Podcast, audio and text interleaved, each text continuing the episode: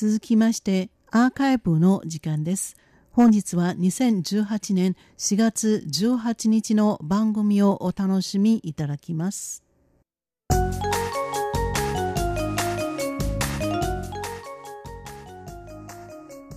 リスターの皆様、ようこそティールームへの時間です。このコーナー、本日の担当は駒田です。4月も半ば過ぎとなりました。現在、日本の繁華街や学生街など夜通りかかりますと、新入生歓迎コンパ帰りの大学生や専門学校生たちを目にすることが多いですよね。学科の負担が大きく日本ほど課外活動は盛んとは言えない台湾ですが台湾の大学にもサークル活動に当たるものがありますそれがシェートワンですシェートワンは社会の社団体の団と書きます。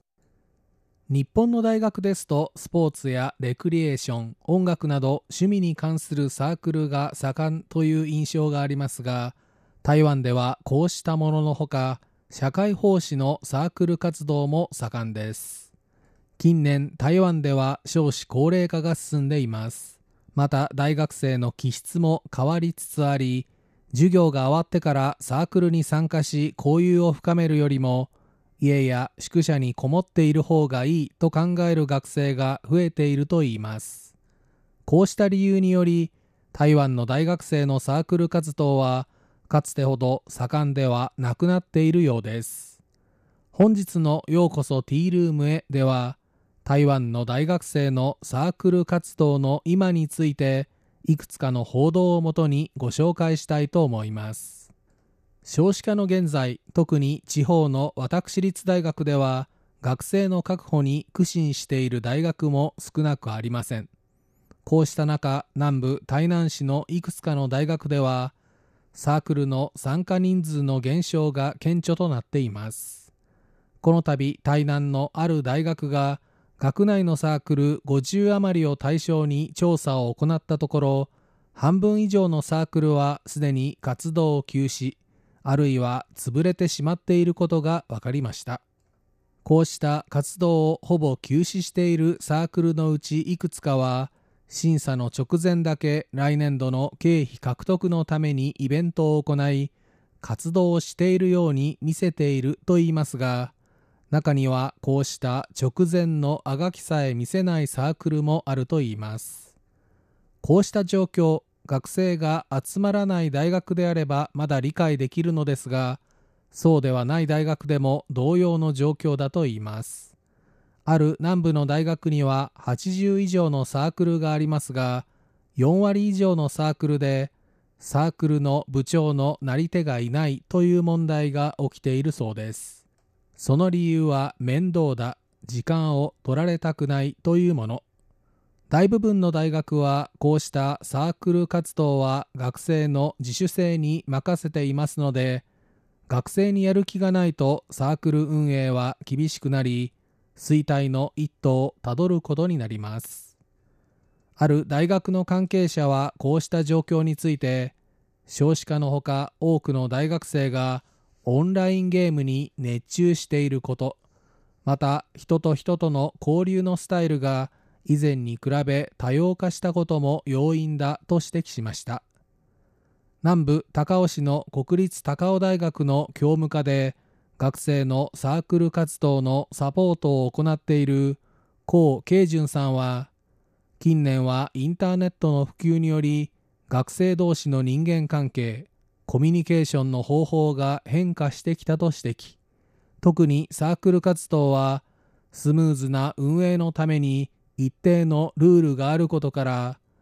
SNS 上の交流やオンラインゲームの方が気が楽でいいという考えの人が増えているといいます。またこうした理由のほか学費や生活費を稼ぐため授業が終わるとアルバイトに行く学生も少なくないと言います。学生の気質の変化に加え経済的に厳しい人も少なくないんですね。大学にはこうしたサークル活動のほか学生議会自治会などの組織がありますが現在こうした組織も人不足が叫ばれています。社会科学系マネージメント系の学部がある大学はまだいいということですがかつて学生自治会の議長や議員の選挙に何人もの学生が出馬し選挙活動を行っていた頃の活気はすでにないようです。大部分の大学においてはサークル活動は学生の自主性に任せられています。ただ一部の大学ではサークルに参加することでコミュニケーション能力がつき就職に有利になるという考えから少なくとも一つ以上のサークルに入ることを義務付けているところもあります。台南市にある私立大学台湾主婦大学ではサークルへの参加を単位として認定することで参加を促しているほか以前から卒業までに60ポイントの取得が必要だった課外活動などの学習ポイントの対象について従来までの郊外でのボランティア活動に加えサークル活動への参加校内での弁論大会への参加もその範囲としました。同大学には海外からの留学生も200名以上いることから学生がサークル活動を通じて留学生と交流し多元的な文化を学んでほしいと期待しています。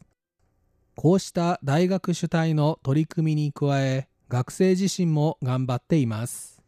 各大学のサークル特に一定の人数が必要な社会奉仕系のサークルでは学生たちが SNS などを活用したり活動内容を新たな世代向きに変更したりまた学校外に門戸を広げるなどモデルチェンジをすることでメンバーの確保に取り組んでいます。高尾市の国立中山大学の社会奉仕サークル時世はこれまでは夏休みと冬休みに僻地に赴き現地の子どもたちと交流支援活動をメインに行ってきましたが近年こうした活動に積極的に参加しようとする学生が減っているため地域コミュニティの活性化の活動に方針を変更しました。また国立高尾大学のペット研究サークルは学内の環境安全衛生センターと提携キャンパス内の野良犬の面倒を見ています。同サークルでは SNS、LINE のグループ機能を活用し交代制で野良犬たちの数そして健康の管理を行っています。また同大学の書道サークルでは高尾市中華書道学会の理事長で有名な書家である宋陽医師を指導者として迎えたほか学外にも門戸を開いたことで30名のメンバーを確保しているといいます。本日ここまでは曲がり角を迎えた台湾の大学のサークル活動についていろいろとご紹介してまいりましたがもちろんのことながら依然盛んに行われているサークル活動もあります。その一つがストリートダンスです。先頃台湾では学生サークル対抗のストリートダンスの全国大会が行われ60余りのサークルが出場しました。そして中部台中市の大洋大学のサークルが見事3連覇を果たしました。39人のメンバーは放課後と冬休み4ヶ月間にわたり時には深夜までの猛練習を積んできた成果を発揮。サークル設立20周年に花を添えました。私自身が学生時代に部活やサークル活動に燃えていたタイプだからでしょうか。こうした学生が台湾にもまだたくさんいるというニュース。個人的には嬉しくなりました。もちろんサークル活動でなくても何でもいいのですが台湾の若者たちには学生時代何かに打ち込んで貴重な青春時代の思い出を作ってほしいなと思います。本日のようこそティールームへ。ご案内は駒田でした。こちらは台湾。